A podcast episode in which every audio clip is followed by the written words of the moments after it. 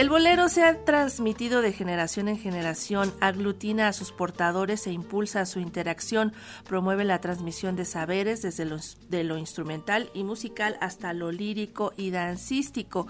Estas interacciones lo han convertido en una práctica cultural con un fuerte sentido de identidad colectiva en las culturas mexicana y cubana, que ya saben ustedes, pues estos dos países, estas dos naciones son los que postularon justamente al bolero para que fuera declarado por UNESCO como patrimonio de la humanidad, patrimonio cultural inmaterial de la humanidad. Y bueno, pues seguimos celebrando esta declaratoria y uno de los boleristas y bohemios por autonomacia eh, pues es Argel Pineda, quien junto con los integrantes de Barrio Bolero ofrecerá un concierto el lunes 11 de diciembre en punto de las 16 horas en las instalaciones de Radio Educación para celebrar justamente que el bolero ya está inscrito en esta lista de Patrimonio Cultural Inmaterial de la UNESCO. Muy buenos días, Argel, ¿cómo estás? Muy buenos días y muchísimas gracias por la invitación. Gracias por estar con nosotros. Bueno, pues lo que queremos saber de primera mano es tu sentir, ¿Qué piensas de esta declaratoria que ha logrado el bolero que han postulado México y Cuba? Pues junto con muchas personas eh, celebro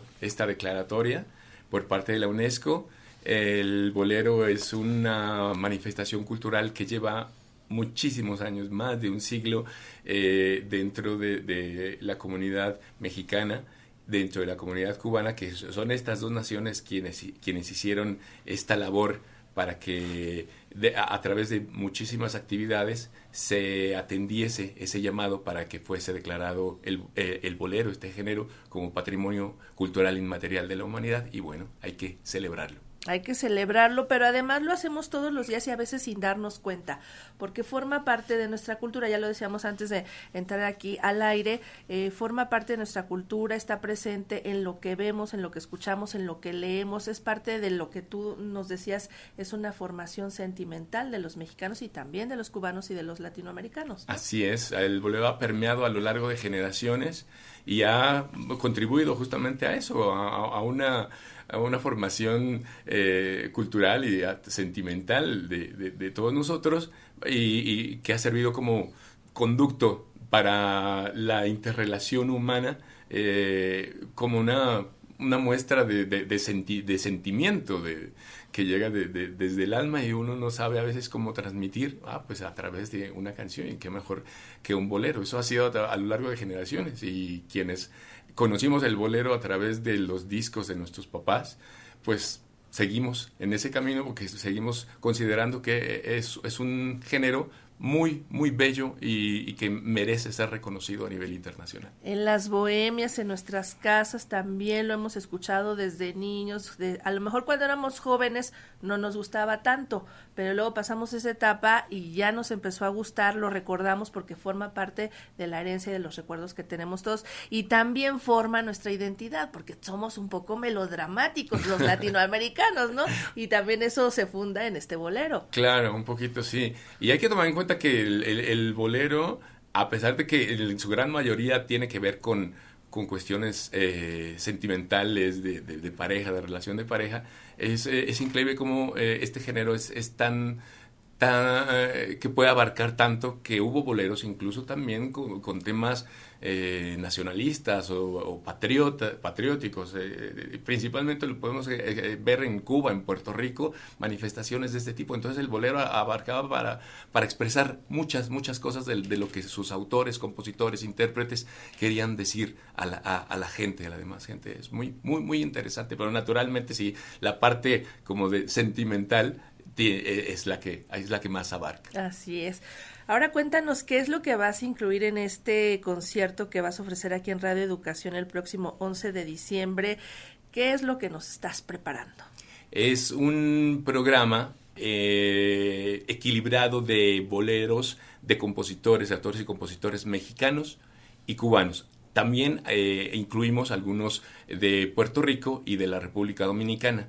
Eh, yo formo parte de un proyecto que se llama eh, Barrio Bolero, es un cuarteto, es una guitarra, percusiones, bajo y yo que soy la voz. Y vamos a incluir este repertorio para recordar todos esos, esos temas que escuchamos desde nuestros abuelos para que la gente eh, vuelva a, escucharlos en vivo y que vuelva a enamorarse y vuelva a tener este, este gusto, este amor por este género que nos ha dado tanto. Seguramente serán los temas más emblemáticos que conocemos o una selección de ellos, pero a lo mejor esta es una pregunta. ¿Hay por ahí algún tema que no sea tan conocido y que lo incluyeron en esta ocasión? Pues sí, hay algunos, hay algunos de, compositores. Por ejemplo, eh, todo mundo conoce Bésame mucho de la compositora Consuelo Velázquez. Es uno de sus, de sus grandes temas.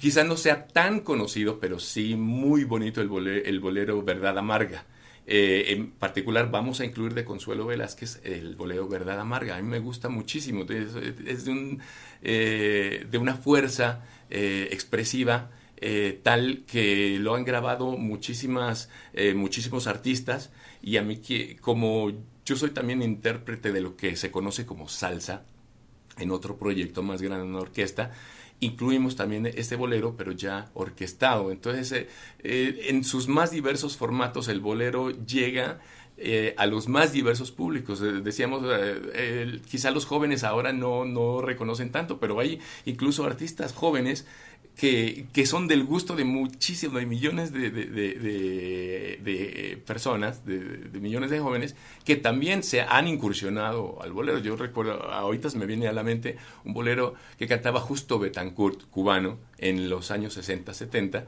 y que en la actualidad canta eh, esta artista española, la, Rosalía. Y es a mm. través de, esos nuevos eh, intérpretes que los jóvenes están conociendo y están comenzando a valorar este género que escucharon sus papás, sus abuelos, sus bisabuelos, y, esa es la manera de seguirlo preservando. Algo que habla muy bien del bolero y de su preservación y de su vigencia es que ahora lo hace en un contexto muy distinto al que nació. Antes casi se escuchaba puro bolero, puras rancheras. Bueno, hablamos de manera generalizada, pero ahora convive con otros géneros. La juventud anda en el reggaetón, en los corridos tumbados, pero en medio de todo eso, de toda esa vorágine de, música, el bolero sigue presente, pero ahora tiene otros canales de distribución y de, difusión, ¿no? Claro. Como todo género, género y toda manifestación cultural ha venido evolucionando desde su inicio.